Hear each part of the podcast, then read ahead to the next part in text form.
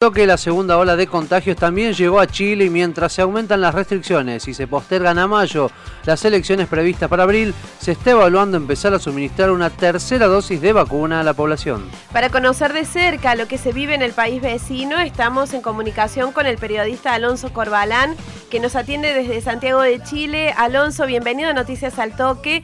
Javier Sismondi y Susana Álvarez te estamos saludando. Susana, Ramón, eh, así es.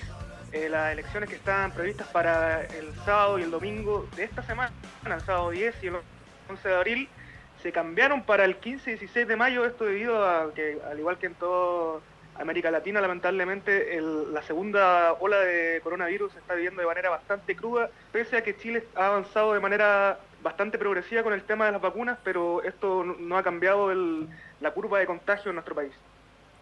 Alonso, eh, ¿hay toque de queda actualmente en Chile y cómo toma la gente esta situación? Mire, hay toque de queda en, la región metropolitana, que es donde eh, vive la mayor cantidad de personas en Chile. 7 millones de habitantes tiene la región metropolitana, 18 millones de habitantes tiene Chile. Eh, la región metropolitana está completamente en fase 1 el toque de queda es a partir de las 9 de la noche y el toque de queda variando eh, de, acuerdo a la fase. Casi todo Chile está en fase 1, salvo el extremo sur y algunas partes del norte, pero se podría decir que casi todo Chile tiene toque de queda a partir de las 9 de la noche. Esto de estar en fase 1, Alonso, ¿qué, eh, ¿cómo se traduce en la realidad? ¿Qué actividades están restringidas? ¿Cómo están viviendo esto de la llegada de la segunda ola? La verdad es que las principales restricciones, las principales críticas que se hace al gobierno son las restricciones de tipo laboral. Eh, se empezaron a restringir cierto tipo de comercio, cierto tipo de actividad administrativa que en el fondo se traducen en una menos en reducir la cantidad de trabajo esencial, lo cual eh, se puede entender de manera racional, pero no se entiende en el sentido de que la gente dice que para comer tiene que ir a trabajar y por ejemplo, no sé, el comercio de bar, el comercio de restaurante o el comercio ambulante está totalmente prohibido, a pesar de que si uno camina por las calles es un comercio que se sigue haciendo de manera ilegal, se podría decir, pero se entiende en el sentido que la gente tiene que trabajar, tiene que comer. ¿Cuál es la, relevancia ¿no? de, estas elecciones que, han decidido postergar? La relevancia de estas elecciones eh, tiene que ver con el contacto que habíamos hecho nosotros en, octubre del año pasado. En las elecciones de Chile decidió elegir cambiar la, constitución de la dictadura. el 25 de octubre del año pasado se hizo una elección en Chile para cambiar la, la, constitución de 1980 y la elección de, que, se iba a hacer este 10 y 11 de abril, que se cambió para mayo, se iban a elegir a las personas que tenían que redactar las ideas de la nueva constitución, vale decir los constituyentes. Aparte de eso también se iban a elegir alcaldes, concejales y gobernadores regionales, pero lo más trascendente para la, la historia del país, por así decirlo, era elegir a las personas que iban a redactar esta nueva constitución.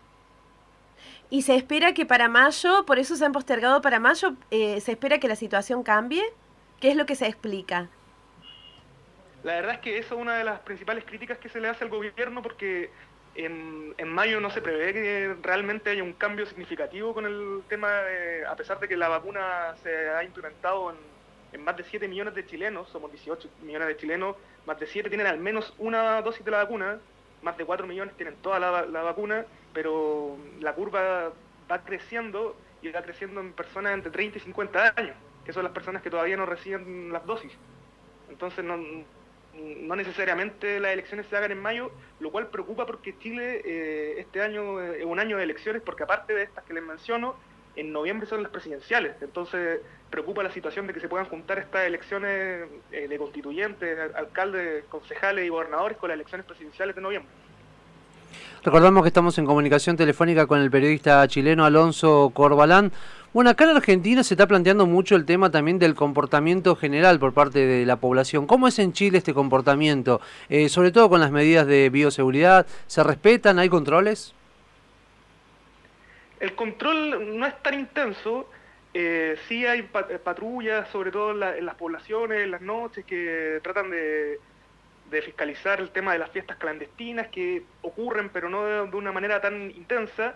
Eh, pero a pesar de ello, la principal crítica respecto al comportamiento de las personas es respecto a las autoridades, porque muchas personas eh, responsabilizan las causas de esta segunda ola de coronavirus al gobierno porque el gobierno de Chile desde diciembre del año pasado hasta el marzo que recién pasó, eh, creó un, permiso de vacaciones que fue utilizado por más de 3 millones de personas que utilizaron el permiso de vacaciones y, y, muchos responsabilizan al gobierno que ese permiso de vacaciones causó que la segunda ola fuera tan intensa. Alonso, ¿cómo está viviendo la gente este anuncio sobre que habría una tercera dosis de las vacunas? ¿Y sería para toda la población, solo para la población de riesgo? ¿Cómo se está manejando? La vacuna en Chile se está manejando, obviamente primero se partió con los adultos mayores, después se siguió con el de 60 para abajo, actualmente vamos en el, en el rango de los 50 para abajo, y eh, también se está vacunando a enfermos crónicos y a trabajadores de los, que los trabajos que se denominan esenciales, como trabajadores de la salud, servicios públicos, prensa también. Entonces, en ese sentido, eh, tampoco se sigue con tanta expectativa porque eh, se podría decir que en, términos de cantidad Chile ha tenido una, una, buena gestión de vacunas. Lo que pasa es que en términos de, de sanidad no, no ha sido tan buena la cosa.